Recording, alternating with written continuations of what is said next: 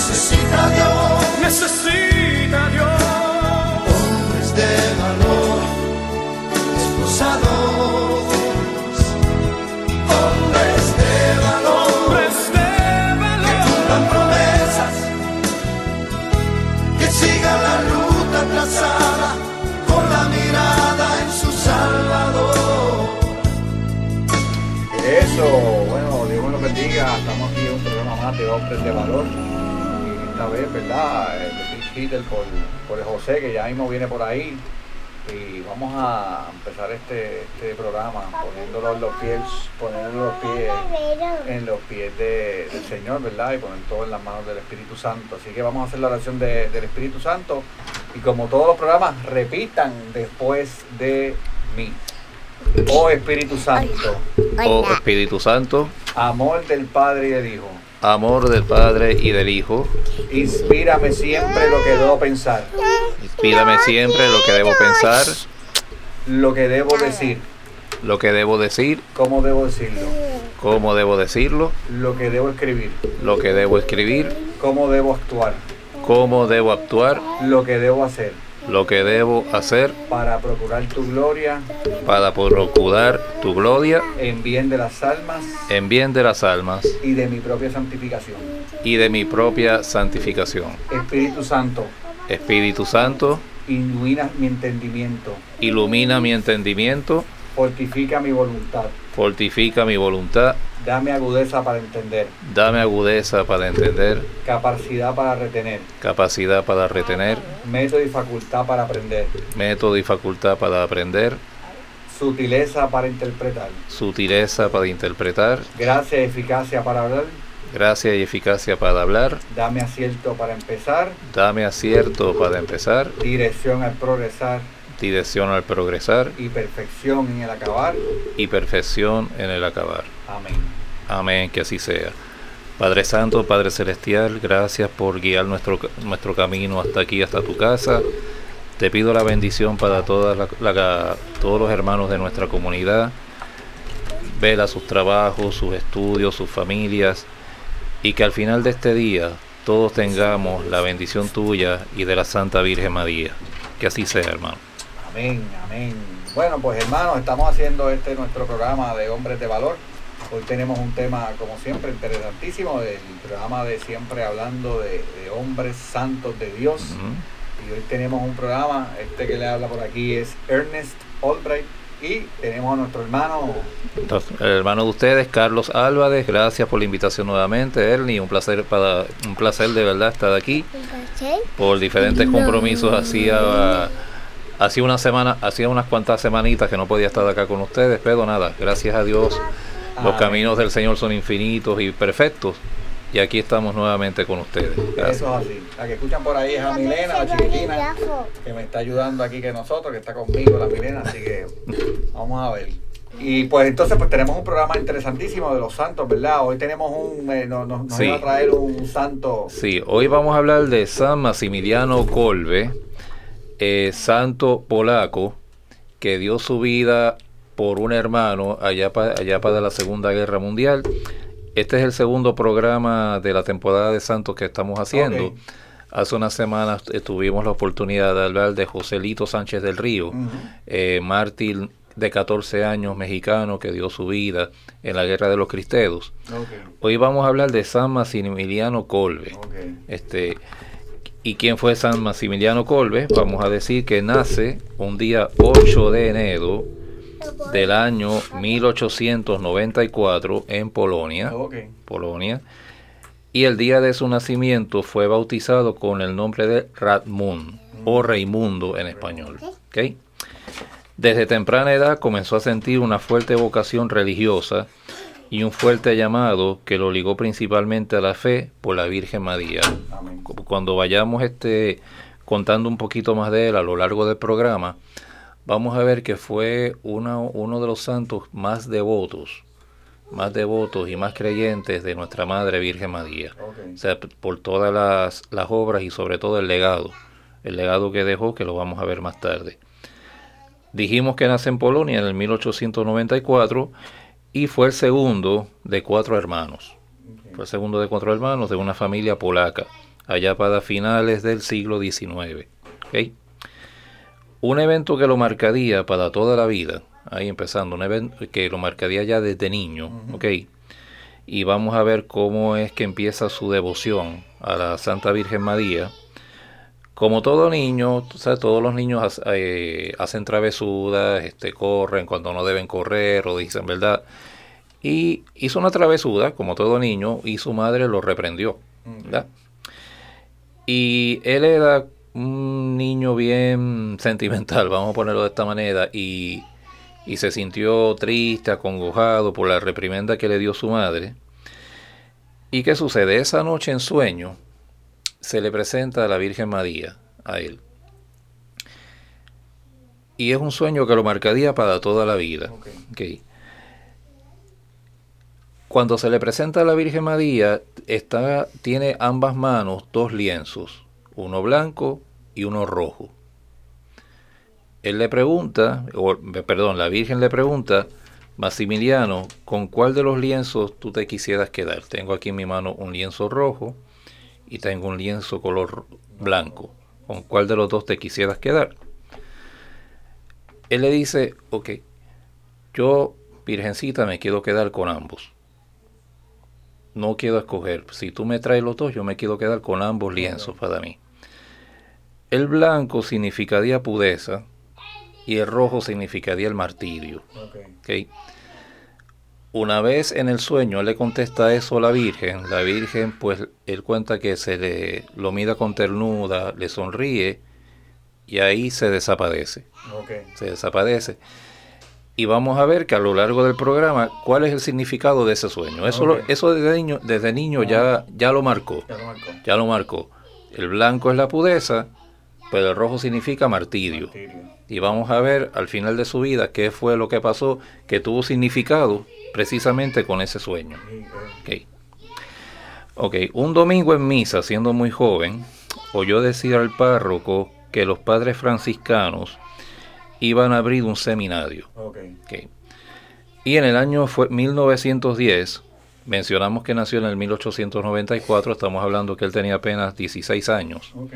En 1910 fue aceptado como fraile con tan solo 16 años, como te dije. O sea que como podemos ver, te- tuvo una tuvo una juventud ya prácticamente dedicada y bien devota, empe- por la, empezando por la Virgen María y, y quisiendo entregar básicamente aquí su vida, su vida al Señor. Aquí cambia su nombre, dijimos que él se bautizó con el nombre de Radmundo, Ujú. aquí cambia su nombre a Maximiliano María. Maximiliano María, en virtud de Maximiliano de Celaya, que fue un santo de los primeros siglos de la iglesia cristiana, y por supuesto a María, Madre de Jesús. ¿Sí? Interesante eso. Ejemplo, impresionante que, ¿verdad? Que, que, Ujú. que cambia el nombre de Raimundo a Maximiliano María. María. Maximiliano María. Que todavía no era Maximiliano Colbert, sino que, Sí. que, que, que, es un proceso esto que vamos Todo- viendo en la vida de... Todo es un proceso. Aquí, aquí básicamente él apenas tiene 16 años, pero ya su vida de entrega hacia la devoción a la Virgen María ya prácticamente está empezando. está empezando. Aquí. De, de hecho, cambia su nombre a eh, A María. María. Eh. Aquí va a estudiar a Roma y consigue en el año 1915 un doctorado en filosofía y en el 1909 un doctorado en teología. En el 1909 era un joven de algunos 24 años, 25 años, y ya el hombre tenía ya un doctorado en teología Wow. para que, para que puedan ver.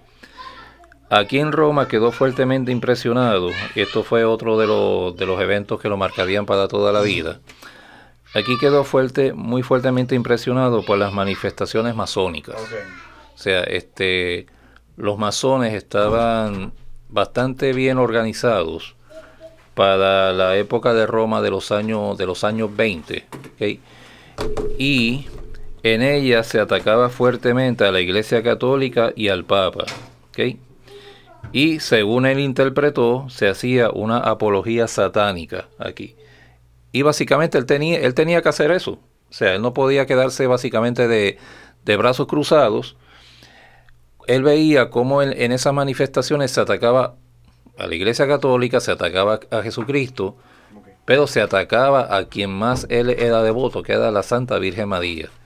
Y él decía, algo yo tengo que hacer, porque esto yo no me puedo quedar acá de brazos cruzados. Con mis obras y con, con la enseñanza a mis hermanos, algo yo tengo que hacer acá.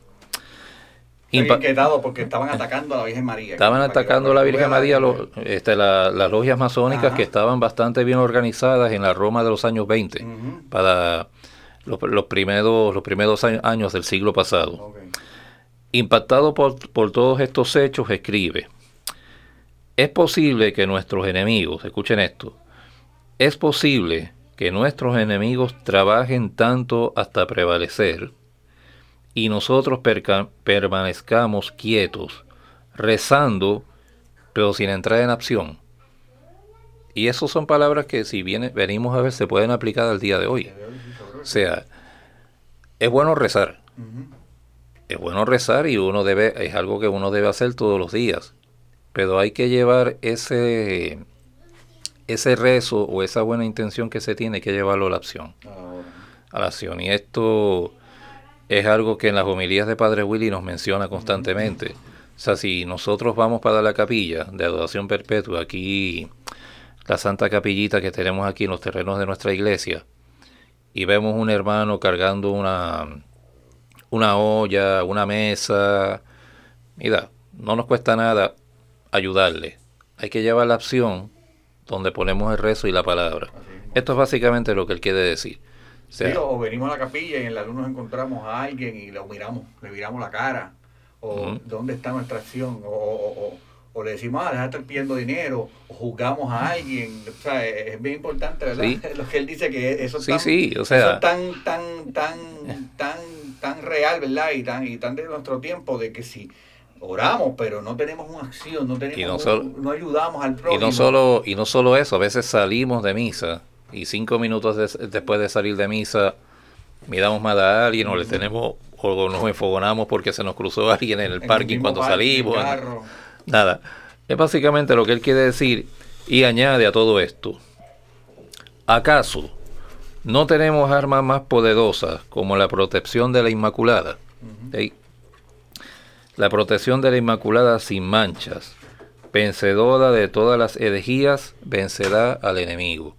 O sea que no importa lo que la logia masónica o enemigos de la iglesia pudieran hacer, nuestro, nuestra fe, nuestra oración, pero sobre todo nuestra acción, acción cristiana y de defensa a, a nuestra Virgen María y Jesucristo, va a vencer todo mal que podríamos, que podría tener este, podrían tener los, enem- los enemigos, por supuesto, de la iglesia. de la iglesia. Es importante Eh. eso, ¿verdad? Que, que- que- que veamos que todo, todo, todo ese mal que tiene la iglesia se podría vencer con oración. Pero es importante que Sí. tengamos en cuenta ya, haciendo un briefing ya que estamos terminando, ya que estamos terminando este, este primer segmento. Este primer de segmento. que veamos, ¿verdad?, cómo, cómo este hombre poco a poco se fue transformando y fue dejándose interpelar, primero que nada, por la Virgen María.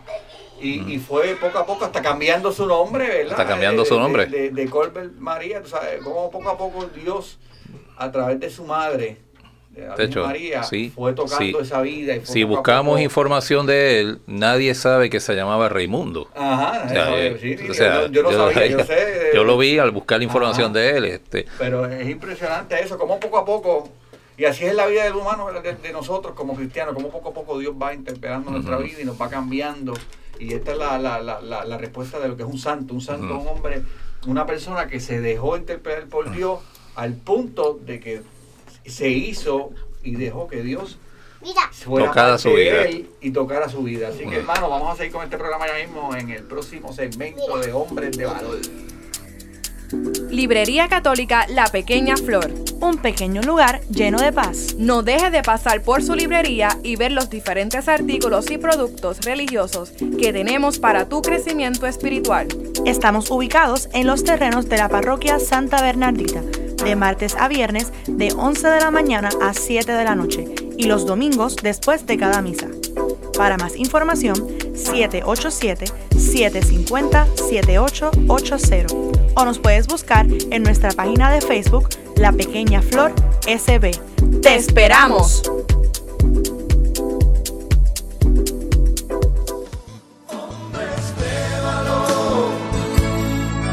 Necesita Dios necesita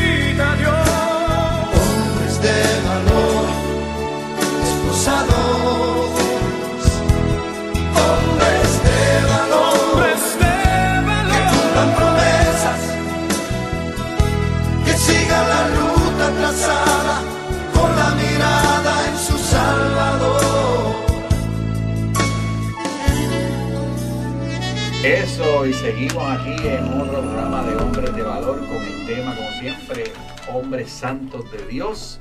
Y, agra- y, y bendecido, ¿verdad? Por, por el tema que estamos tocando, de quién estamos tocando hoy, de eh, Maximiliano Corbel. Y es bien importante que tengamos esto de per- en perspectiva. Este tema de traer un santo es para que nosotros veamos que hay otros hombres que con su vida lograron ser siervos y servidores y hombres santos de Dios. Y eso es lo importante que nosotros veamos en este, en este, en esta, en esta vida de este hombre, que mira, es posible Ajá. llegar a la santidad. Y eso es lo que queremos traerle, que usted crea, no crea, ¿verdad? Que esto es algo, ¿verdad? Mágico, o que no se puede, o que es imposible ser santo. Todo- todos estamos llamados a eso. Y todos estamos a esto, y esta es la vida de un hombre en la cual nos demuestra eso, nos demuestra la santidad. Así que vamos a seguir. Ok. Pues vamos a continuar hablando de, de San Maximiliano. Siguiendo con los aspectos de su vida, tenemos que en el año 1918 fue ordenado sacerdote y un año antes, en el año 1917, fundó con otros seis hermanos franciscanos la Asociación Milicia de la Inmaculada. ¿Ok? Este nombre, cuyo, cuyo nombre canónico completo fue Pía Unión de la Milicia de María Inmaculada, su misión era la de combatir la masonería y a otros siervos de Lucifer. O sea, vemos cómo quedó impresionado cuando fue a Roma con todas las eh, manifestaciones masónicas que había ahí y él dijo, algo tenemos que hacer. Y con seis hermanos, hermanos de él, funda la asociación Milicia de la Inmaculada. Ok. O sea, él quería defender a la Virgen María de los ataques, de los ataques que no solo los masones, sino los enemigos de la iglesia o de Jesucristo estaban lle- llevando aquí a cabo. Bueno, hizo, hizo como quien dice un ejército. Un ejército de que- gente, Que ahí- proteger, proteger a la Inmaculada No. de María y a la iglesia. Un ejército vas a ver que, fu- que fun- funda luego casi. Ajá, aquí wow. aquí estamos, está, empeza- está empezando con, con un pequeño grupito para empezar a formar su grupo acá. Entonces, unos, unos años más adelante, vamos ahora a pasar al 1927, funda en Polonia la Ciudad de la Inmaculada, que al día de hoy existe todavía, la Ciudad de la Inmaculada. Esto fue un complejo con bibliotecas, capillas, dependencias de las religiosas, noviciados y enfermeras, entre otros. O sea, la ciudad de, de Inmaculada. Con el paso del tiempo se convertiría en una ciudad consagrada a la Virgen y, a su- y en sus propias palabras, las propias palabras de San Maximiliano, dedicada a conquistar todo, todo el mundo, todas las almas para Cristo, para, para la Inmaculada Virgen María, usando todos los medios posibles, especialmente en las comunicaciones. O sea, este, estamos hablando de principios de los años 30. Las comunicaciones en, la- en los años 30 también, tal vez únicamente se basaban en la radio y en los periódicos. Obviamente no había la, la tecnología Que, que había que hay en este Ni momento. televisión, ni nada de eso, la televisión la su- empezó tal vez unos 20 años después, más o menos, pero imagínate, ahora, ahora que lo pienso, ahora que leo esto nuevamente, ¿qué no hubiera hecho él en este tiempo? Con todo este esta tecnología del internet que hay ahora mismo, que tú puedes ahora hablar con alguien en el otro lado del mundo y no necesitas coger tu, tu, tu celular, lo abras por, por la computadora, por esto por estos medios de redes sociales que hay en este momento. O sea, ¿qué, uno- qué no hubiese hecho realmente en este tiempo? ¿Ok? Es bien, bien interesante cómo ver que todos estos santos evangelizaron y hicieron tanto para llevar la palabra y, Sin tener nada. sin tener los medios de comunicación que tenemos hoy día y, y curiosamente pues todas estas personas que se han hecho santos fue en los tiempos donde la no había nada de tecnología. No había nada de tecnología, era- medios de- comunicación era Primero era de boca, poco. de boca era primero, la única comunicación que había. eh. Era tan difícil, hoy tenemos tantos medios y tantas cosas, ¿verdad? Que, que, que, que- que, en cierto modo podemos llevar la palabra tan fácil y, y, y- y más... Y a veces no, y no lo hacemos. y no lo Como hacemos, no, y no esta gente hacemos. como se, se ganó, eh, como, como Eh. fueron santos llevando la palabra sin tener lo- los recursos Los recursos que hoy tenemos. que hoy tenemos. O sea, eso es otra razón para, la- para que tengamos más voluntad de hacer más de lo que hacemos. O sea, todas las mañanas podemos levantarnos y en vez de, de tirar like en Facebook porque el otro puso una... a- ayer comió un plato de arroz con pollo y... o sea, Ajá. vamos a enviar mensajes positivos este, de la palabra de Dios, la palabra del día, el evangelio. Esa es una manera de evangelizar. Las redes sociales, fíjense, haciendo aquí un paréntesis, son un excelente medio de comunicación si se sabe utilizar bien. Si se sabe utilizar bien, correctamente, nosotros podemos tener un, un arma poderosísima ahí para llevar la palabra y comunicarnos perfectamente e indicar lo que Jesús y María quieren que digamos al mundo. Si se sabe utilizar bien, es un, un paréntesis que estoy, que estoy haciendo acá, pero a todos los hermanos que nos están escuchando tienen, vamos a darle esa misión. A ver, que mañana, en vez de la- darle like al arroz que, que fulanito se comió ayer o otra cosa, vamos a vi- enviar el evangelio, Hace, el evangelio del día. hace un tiempito atrás yo eh, compartí un, un, un mensaje de palabra de Dios en mi Facebook y una persona me escribió, Dios no tiene Facebook. Y yo le contesté, él no tiene Facebook, pero las personas que necesitan escuchar el, el leer y, y aprender de su palabra, sí. Y ahí, pues, lo, lo dejé, sí, pues me lo escribieron como, como, como, lo percibí como manera de crítica. Sí, eso fue. Eh, eh, y yo, pues, de hecho, no me contestaron, no me contestó más nada. Y creo que le di un buen tapaboca en ese sentido de que, de que por lo que tú dices, si utilizamos los medios eh, para cosas eh, correctas y cosas positivas, pues, pues definitivamente lo hacemos más útiles que lo que lo estamos haciendo hoy día. Bueno, eso es así, hermano. Continuando hablando sobre San Maximiliano, ya para el año 1931, después que el Papa solicitara misioneros en Japón, llega hasta allá, o sea, se traslada de Polonia, Roma, luego y ahora ya anda por Japón, para que ustedes vean todo lo que viajó este hombre. Llega hasta allá y crea otra institución semejante a la ciudad de la Inmaculada que habíamos mencionado hace unos minutos y funda dos periódicos. Perdón. Uno, es- uno se llamó El Caballero de la Inmaculada El caballero, y el otro El Pequeño Diario. ¿eh? Esto es una otra manera de, haber, de, como ustedes ven, utilizar los medios de comunicación, que en aquel momento, como dijimos, era más bien radio y periódico, era lo que había en ese momento, para llevar la palabra y el mensaje de María. Posteriormente regresa a Polonia nuevamente, está en Japón, regresa a Polonia, donde organiza una imprenta en la ciudad de la Inmaculada y después regresa nuevamente a Japón, donde llegó a editar hasta ocho revistas católicas, la, ma- la de mayor circulación, El Caballero de la Inmaculada, que fue la que mencionamos aquí ya en me- tipo revista, que en su mejor momento, en su mejor momento llegó a tener a vender casi un millón de ejemplares por año. Ya para el 1936, ya regresa definitivamente nuevamente a Polonia como director espiritual de la ciudad de la Inmaculada. Y aquí es como ya una vez, tres años más tarde, hay un cambio completamente radical en su vida y comienza la Segunda Guerra Mundial.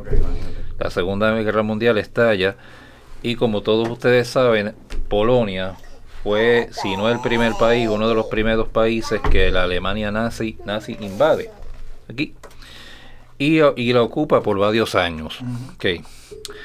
Se bombardea la ciudad de la Inmaculada y él y sus colaboradores son hechos prisioneros por los nazis.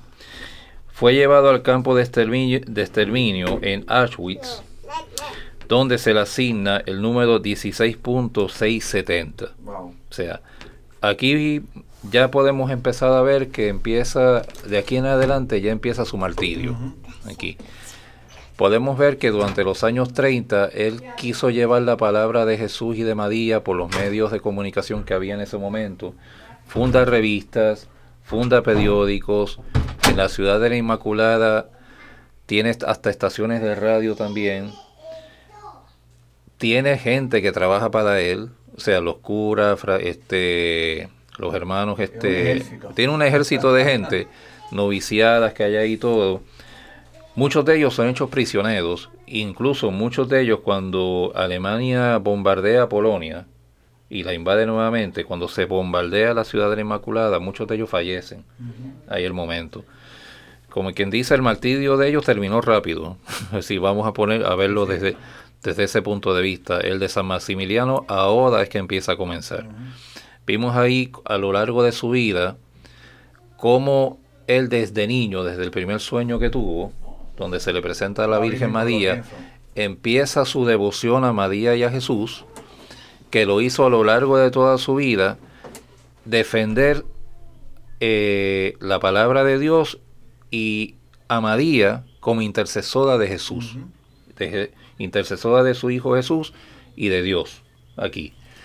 Su martirio empieza, empieza básicamente pues en este momento, una vez invaden, los alemanes invaden Alemania, que fue al campo de exterminio de Auschwitz, que si no fue lo que conocen un poquito de, de esa, de esa historia, si no fue el peor de todos, fue uno de los peores, donde básicamente era donde se mataba a la gente con todos los días, los quemaban en los hornos, bueno, ¿qué, o sea, ¿qué, qué nos hizo ahí? O sea, si no era el- uno de los, pe- de los el peor, si no era el peor, era definitivamente uno, uno de los peores aquí. A pesar de todo, estando prisionero, nunca dejó de promulgar su fe, y aún en las condiciones más duras e inhumanas. Aquí este, él trataba casi siempre de llevar la palabra a los, a los hermanos prisioneros y darle ánimo a los hermanos prisioneros que estaban junto a él. En lo que podía trataba de celebrar misa ahí, bajo las condiciones infrahumanas que habían, con la poca alimentación, la poca higiene que tenían, ya estaban ya empezando, obviamente si el, el cuerpo sufre esas consecuencias y ya estaba empezando la mente y el, y el físico de él a sentir el deterioro, el deterioro que obviamente recibimos cuando no nos alimentamos bien y recibimos las, las torturas y golpes diariamente que lamentablemente así hacían ahí. Y la realidad es que en algo que la gente no sabe, eh, cuando en la Segunda Guerra Mundial, cuando eh, Hitler coge a Polonia, Polonia queda un centro que, que fue una de las ciudades más destruidas y devastadas que quedaron este, con, con todo esto de la Segunda Guerra Mundial. O sea, que la gente no sabe la, la, la, destrucción. De hecho, los seminaristas, entre ellos, está Juan Pablo II, eh, tuvieron que estudiar en cueva, escondidos, porque los estaban buscando para matarlos y para, y para, y para aprisionarlos y para... Y, o sea, que, que Polonia fue un, un momento dado, un, un lugar en el cual queda devastada completamente por la Segunda Guerra Mundial, porque era un, un centro, eh, que era, era un pueblo eh, céntrico entre en, en esa guerra. Sí, y sí, sí. cuando pasó esto, Hitler acabó con Polonia. Si buscamos el mapa de Europa, Polonia, y creo no equivocarme, Polonia está al lado de Alemania. Ujú. O sea, era cuestión de que los alemanes metieran los tanques ahí, cruzaran la frontera. Y esto es otro paréntesis aquí, el, el ejército de Polonia, que no tiene que ver nada con Maximiliano Kolbe, el ejército, pero en libros de historia que, hemos, que, que he estudiado anteriormente, no estaba, el ejército polaco no estaba preparado para un, un, ejército tan poderoso como el de, el de Alemania. No estaba preparado, sinceramente. De hecho, si buscan un poquito aquí la historia, ellos los enfrentaron hasta con caballos. Y un caballo contra un tanque, Sí, sí, no. fíjate. Ok, Así que hermanos, Bueno, seguimos ya- ya hablando. ya, ya seguimos ahora hablando en nuestra próximo próxima. segmento. Excelente. Capilla de Adoración Perpetua San Miguel Arcángel, en los terrenos de la parroquia Santa Bernardita. El Santo Evangelio de Mateo 28:20 nos dice, Por mi parte, yo estaré con ustedes todos los días hasta el fin del mundo. Aquí, en esta capilla, podemos estar con Cristo sacramentado expuesto 24 horas los 7 días de la semana.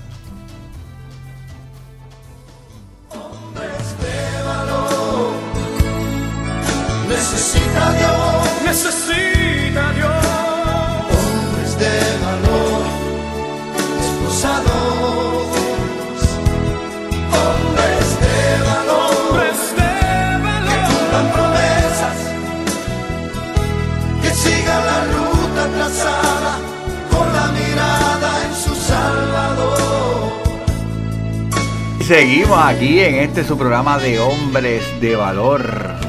Recuerda ser un amigo de Radio Familia y ayúdanos a continuar con esta gran misión, una misión que el Señor ha llevado y ha levantado y queremos que tú seas parte de, seas parte de esta gran misión y con tu donativo podremos seguir ofreciendo programación sana, amén y de calidad para toda la familia. Así que hermano, forma parte de, de- de lo- de los amigos de Radio Familia y puedes hacer tu donativo a través de ATH, ATH Móvil al 787-363-8262.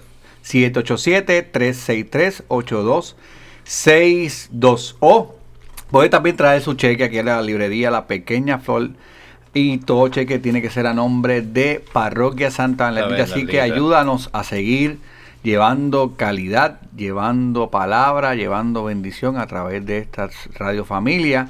Porque como decimos aquí en nuestro lema, llevando la familia a Cristo, contemplando la familia en Cristo y... llevando la familia a a Cristo. Cristo. Eso es así, seguimos aquí en este programa de hoy eh, de los santos de Dios, hombres que verdad que, que nos demuestran cada día que lo dejan todo por Dios y que es posible ser santo, y más en este, de este hombre que está viviendo en un momento bien importante que fue la Segunda Guerra Mundial, en donde los cristianos fueron también perseguidos, fueron también Idos, este, ma- masacrados. masacrado. eh, Y en este caso, este hombre no se echó para atrás, sino que al, al revés. Ahorita veremos eh, una parte clave del testimonio de él, cuando él hace algo sí, que no tenía que hacerlo, pero lo hizo. Y, y- y da su vida sin tener que, porque Sin mucha tener que gente hacerlo, piensa o que. sea. pero me imagino que Carlito ya mismo lo dirá Sí. por ahí. Así que, hermano, pero eh, todos estos testimonios para que nosotros nos demos cuenta que ser santo es posible. No importa la situación que tú- nosotros Ujú. estemos y nos encontremos, ser santo es posible. es posible. Todo depende de nuestros actos, nuestro amor a Dios y cómo llevemos a cabo la vida que Dios, que Dios nos dio, el tiempo que nos dio está en la tierra. Amén. Para eso estamos, para eso estamos llamados. Y eso estamos llamados a ser, a ser santos. Inclusive la, la exhortación apostólica de Papa Francisco eh, sobre la santidad. eh, Todos estamos llamados a, a- a ser santos. Eso no, no hay que verlo como que algo demasiado lejos, sino todos estamos llamados a eso. Eh, es así. Bueno, aquí empezamos entonces a relatarles. El martirio de San Maximiliano prácticamente empezó cuando lo arrestan y lo llevan al campo de concentración. Pero hay sucedieron una serie de sucesos, valga la redundancia, aquí, que hace, como quien dice, que lleve su martirio a la culminación. Y vamos a explicarlo. Un día, un día, un preso, un preso, un prisionero de los que estaban en el campo de, de concentración, se fuga de Auschwitz. Después de que los militares, soldados van por todos los alrededores a, a buscarlo para apresarlo nuevamente, finalmente él nunca aparece. Se fugó y nunca apareció.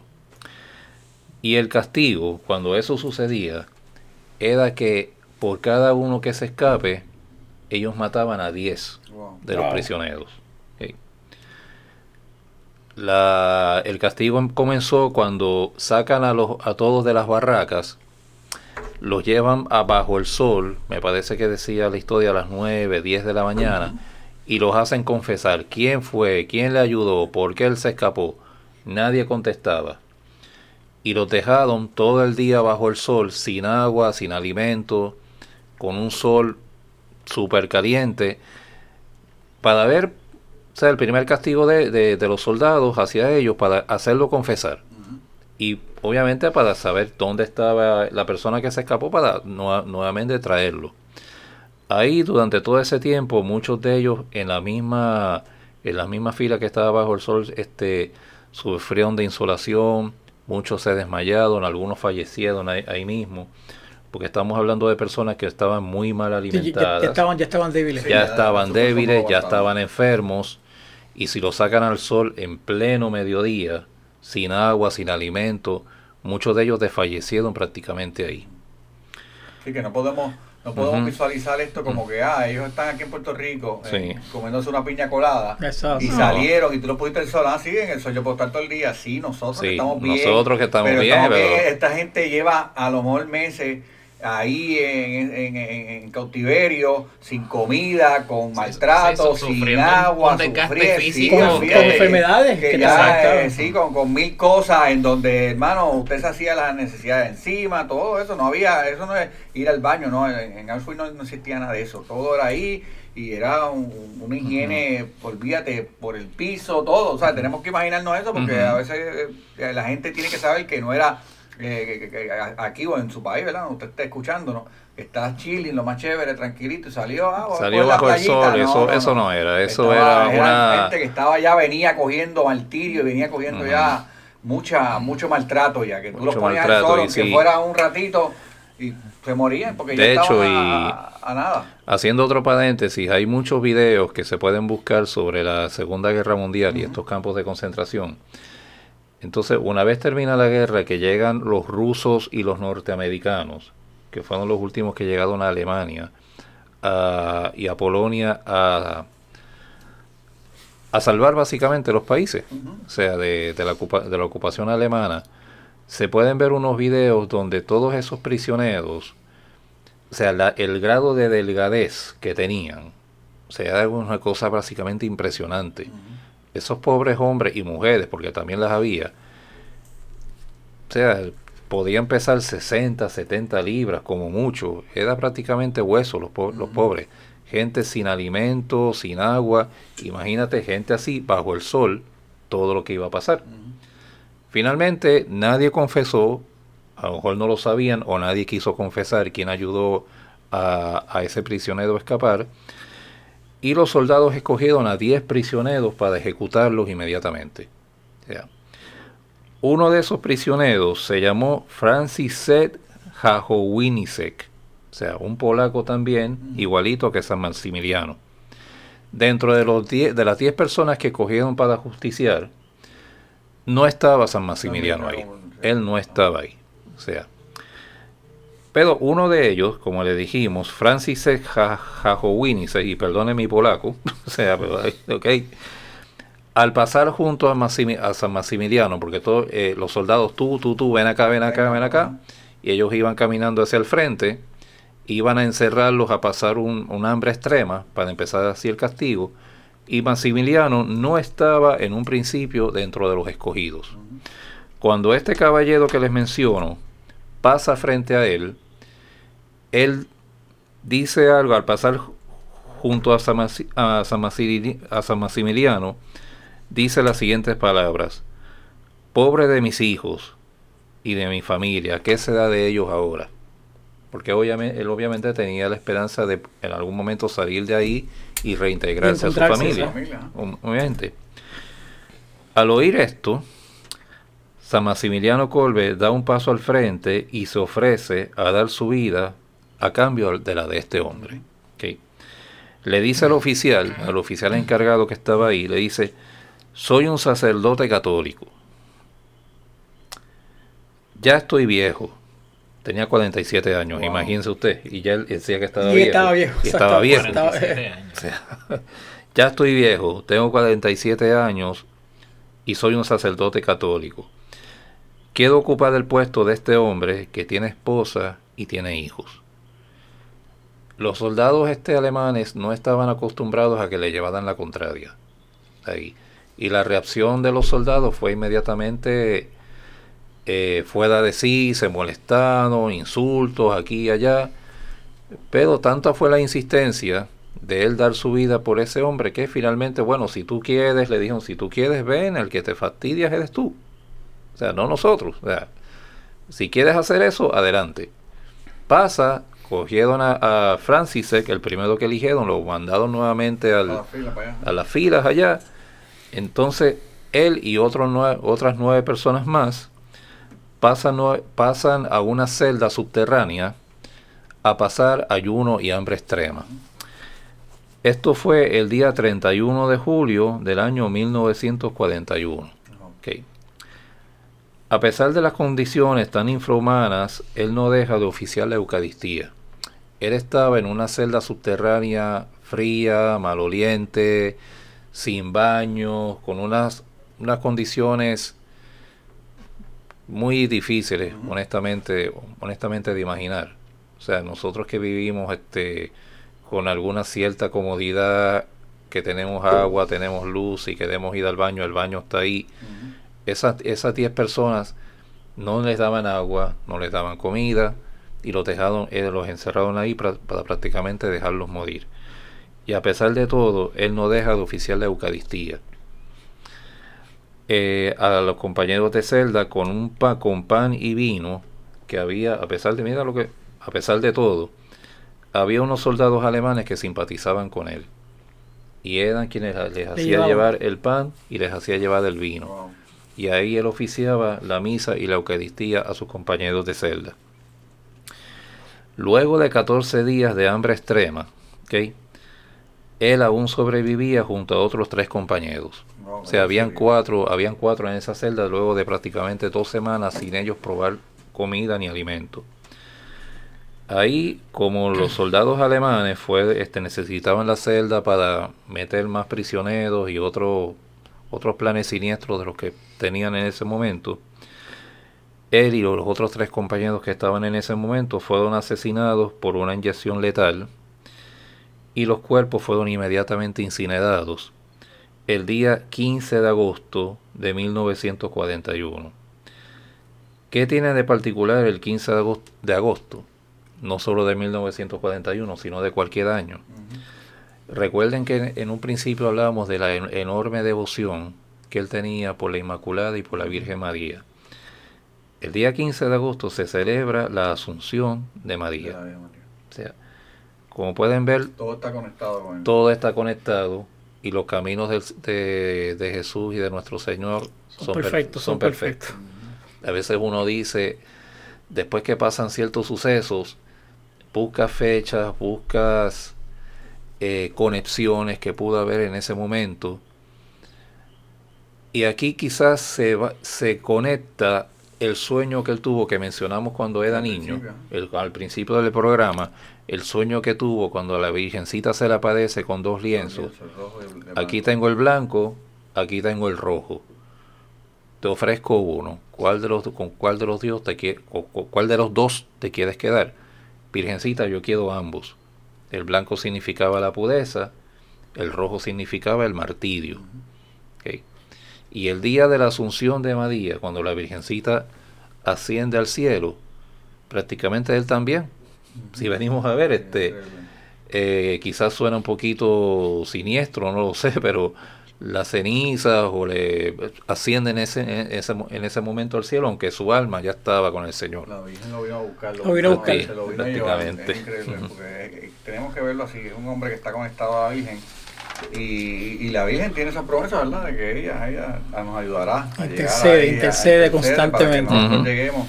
Y él es un hijo predilecto de ella, ¿entiendes? Es un hombre que, que, que llega hasta las últimas consecuencias por el Evangelio, por lo que cree. Porque él no es fácil en un momento como este decir, pues no, me cógeme a mí. Y, y- y a este hombre déjalo. Sí. ¿sabes? Eh, eh, Y eso es algo que, que, que hay que meditar de que, mira, tú en un momento dado tienes que tomar una decisión. Esa decisión a dónde te va a llevar?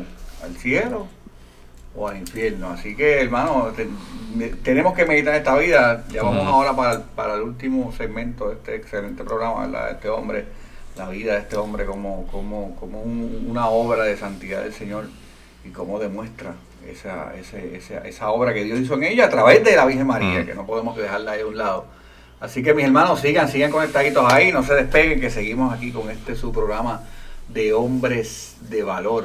Seguimos. claro que sí. En unos momentitos nuevamente estamos con todos ustedes. No hermanos. se vaya nadie, don't go everybody. Visita la página cibernética de la parroquia Santa Bernardita. Ahí encontrarás información que te ayudará a crecer en la fe. Podrás enlazarte en la transmisión diaria de la Santa Misa. Conocerás las liturgias del día, así como al santo que celebramos cada día. Tendrás también la oportunidad de acceder a nuestra página de eventos y conocer qué eventos tiene la parroquia. www.parroquiasantabernardita.org Necesita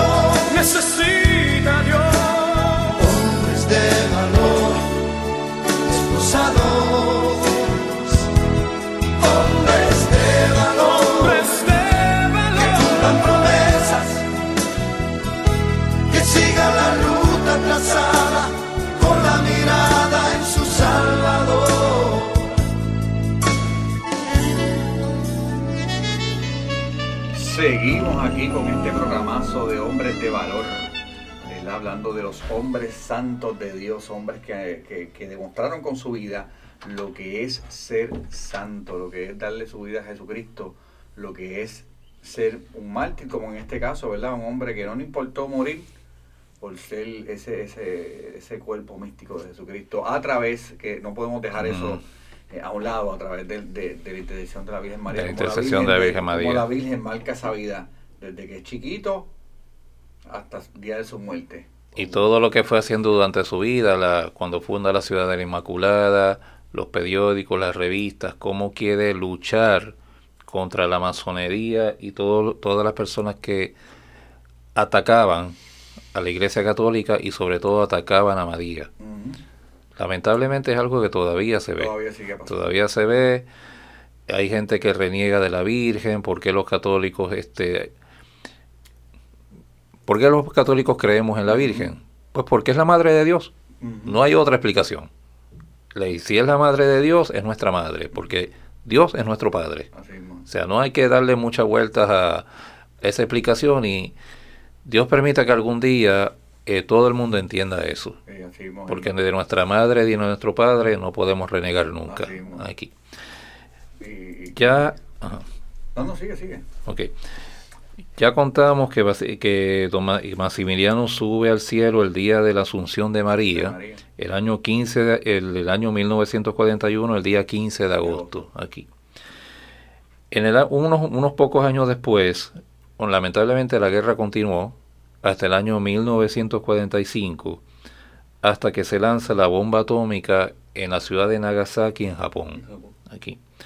Recuerden que Maximiliano había fundado también otra ciudad de la Inmaculada en Japón también. ok. Donde, y en la ciudad de Nagasaki precisamente, él tenía una de las imprentas.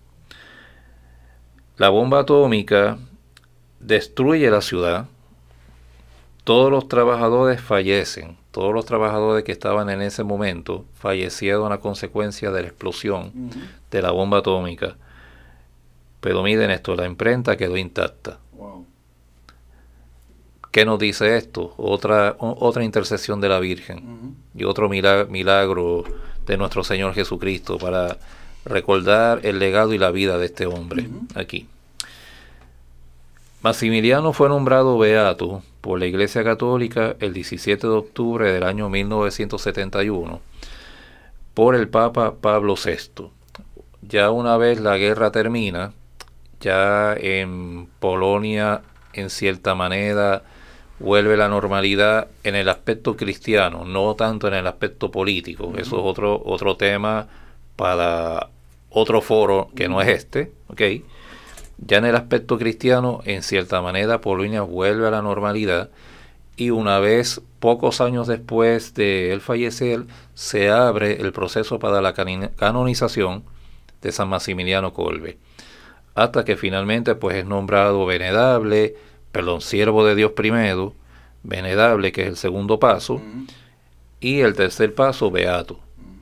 En el año 1971 es nombrado, como le, le acabo de decir, beato de la Iglesia Católica por el Papa, el Papa Pablo VI. Pablo VI. 11 años después, es canonizado el día 10 de octubre del año 1982 por otro santo, San Juan Pablo II. Polaco también. Po- polaco también, polaco también. Como todo está conectado. ¿Y saben qué? Tanto a la ceremonia del año 1971 como la ceremonia de canonización en el año 1982, fue muchísima gente, miles de personas estaban ahí. Pero una persona estaba de las de la, uno de los asistentes era una persona muy especial y se distinguía entre todos ahí. ¿Quién era? Francis. Jajowinice, la persona que a la cual vive gracias a él, que él le salva la vida, él se dedicó, dedicó el resto de su vida a viajar por el mundo y llevar el legado de San Maximiliano. Sea, si, bu- si buscan información de este caballero, Francis Seth Jajowini, es un nombre un poquito difícil de deletrear acá, pero busquen información de él. Él quedó marcado para toda la vida, por supuesto. Es- Yo estoy vivo gracias a este caballero, gracias a este hombre aquí, y sufrió de, la, de las de las condiciones más infrahumanas una vez dio mi vida por, por mí lo menos que pudo que yo puedo hacer es estar ahí al momento de su beatificación y canonización. ¿ok? Dedicó el resto de su vida, como acabamos de decirle, a llevar la palabra de San Maximiliano y dar a conocer por todo el mundo la, la memoria del que llamó patrono de los que están en dificultad. Vamos a hablar un poquito ahora del legado. No tenemos ya muchos minutos, pero vamos a hablar del legado de San Maximiliano por acá. He inspirado a muchos a vivir lo que se le ha llamado la locura de amor. Ujú. Ok. Con su nombre se bautizó en Colombia, aquí cerca de nosotros, en Colombia, la Operación Colbe. Que la Operación Colbe es una iniciativa ecuménica de relevo de personas secuestradas. Wow. ¿ok? El propósito es reunir personas que se ofrezcan como relevo a una persona secuestrada. Ustedes saben que nuestro, nuestro hermano país de Colombia, tengo entendido que ya esto de la FARC no está tan, tan fuerte como en años anteriores, pero es algo que todavía existe. El secuestro de personas ahí existe todavía.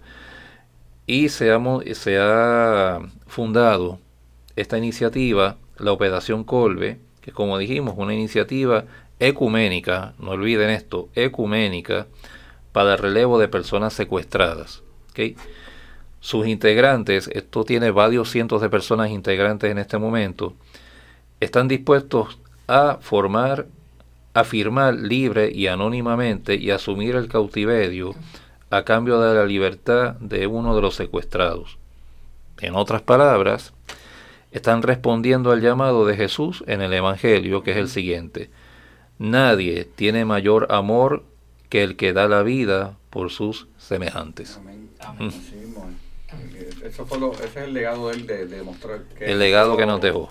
que nos demostró Maximiliano Colbert de, de- de- de demostrar a través de su vida ese amor que Dios nos demostró a través de la cruz del Calvario. Y estamos llamados para eso. Estamos llamados para eso, para... Todos estamos llamados para ser santos y Jesús y la Virgen nos, nos da la oportunidad de diferente manera.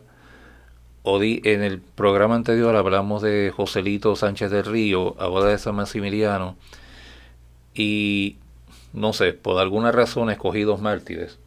Quizás esto no estaba planeado, no sé quién escogemos todavía para el tercer programa, ya veremos ahí.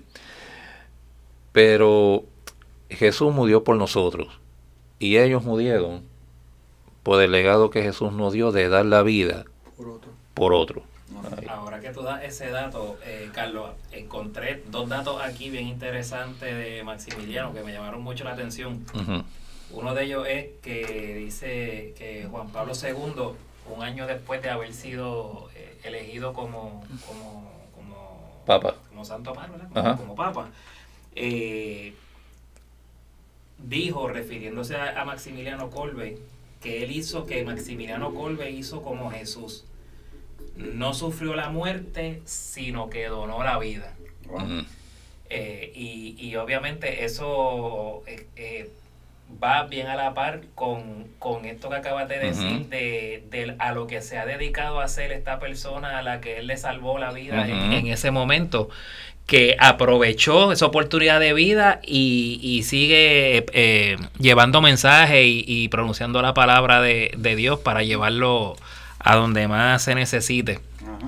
Eh, y otro dato aquí bien interesante que me pareció y me llamó mucho la atención, que me imagino que tiene que ver por todo este trasfondo que nos diste de cómo él utilizaba las comunicaciones para llevar su mensaje. Ujú. Eh, y es que dice que eh, lo- los radioaficionados lo consideran su santo patrón. Mm. Eh, lo cual a- aparentemente, él- incluso dice que él utilizaba que durante 30 años estuvo activo con, me imagino yo que será con un indicativo, debe ser un término común en, lo- en los radioaficionados, que se- debe ser como un ID con el que ellos se identifican. Dicen que el, que el código de él era el SP3RN, que, le, eh, que aparentemente pues ya él era conocido por, por cómo utilizaba la- las comunicaciones en, en su momento y aquí en, en- en este dato que encontré lo mencionan como el santo patrón de los radioaficionados. Y, no- y las utilizó en una época que la radio prácticamente estaba empezando o llevaba pocos años. Sí, sí. O sea, tengo entendido que la radio o la primera radio en Puerto Rico eh, fue se fundó en el año 1922. Si no me equivoco, fue la quinta estación del mundo. O sea, que fue que quizás para principios del, de, la- de los años 20, con toda honestidad desconozco cuál fue la primera estación. Quizás puedo buscar la información luego. Pero cuando él funda la, en la ciudad de la Inmaculada para el año 31, que fue lo que hablamos en- eh, hace unos minutos, estamos hablando de un medio novedoso, un medio novel, que no llevaba ni 10 años utilizándose para comunicarnos con todas las personas y él le supo sacar todo ese provecho. ¿Para qué? Para llevar la palabra de Jesús y María a todos los semejantes acá. Así Sí.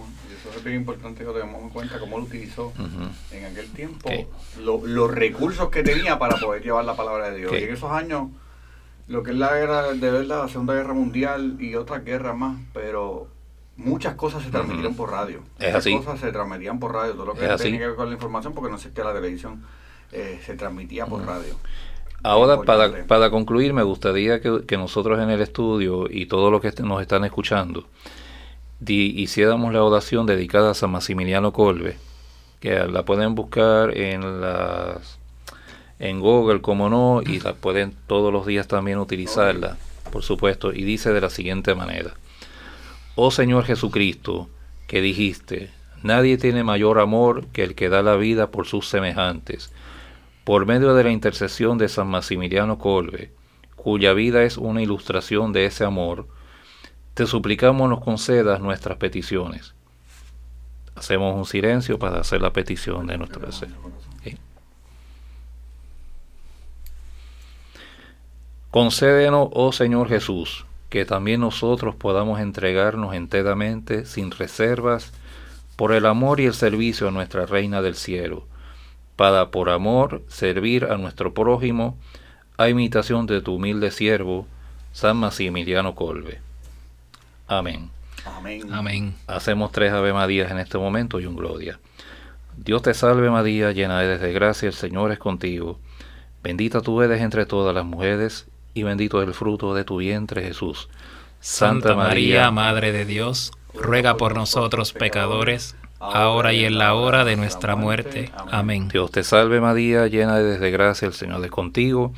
Bendita eres entre todas las mujeres y bendito es el fruto de tu vientre Jesús. Santa María, Madre de Dios, ruega por nosotros pecadores, ahora y en la hora de nuestra muerte. Amén. Dios te salve María, llena eres de gracia, el Señor es contigo. Bendita eres entre todas las mujeres y bendito es el fruto de tu vientre Jesús. Santa Santa Madre de Dios, ruega por nosotros pecadores, ahora y en la hora de nuestra muerte. Amén. Gloria al Padre, gloria al Hijo y gloria al Espíritu Santo. Como era en un principio, ahora y siempre, por los siglos de los siglos. Amén. Amén. Amén y amén. Ha sido una bendición para nosotros este programa, de verdad que sí, que espero que con este programa hayamos aprendido un poco de San, San Ma- Maximiliano Colbert y poder adaptar a nuestra vida la santidad. Así que mis hermanos, Que así sea. que Dios los bendiga mucho y sigan hacia adelante en este su programa de hombres de valor. Dios me los bendiga. Eso. que siga la ruta trazada con la mirada en su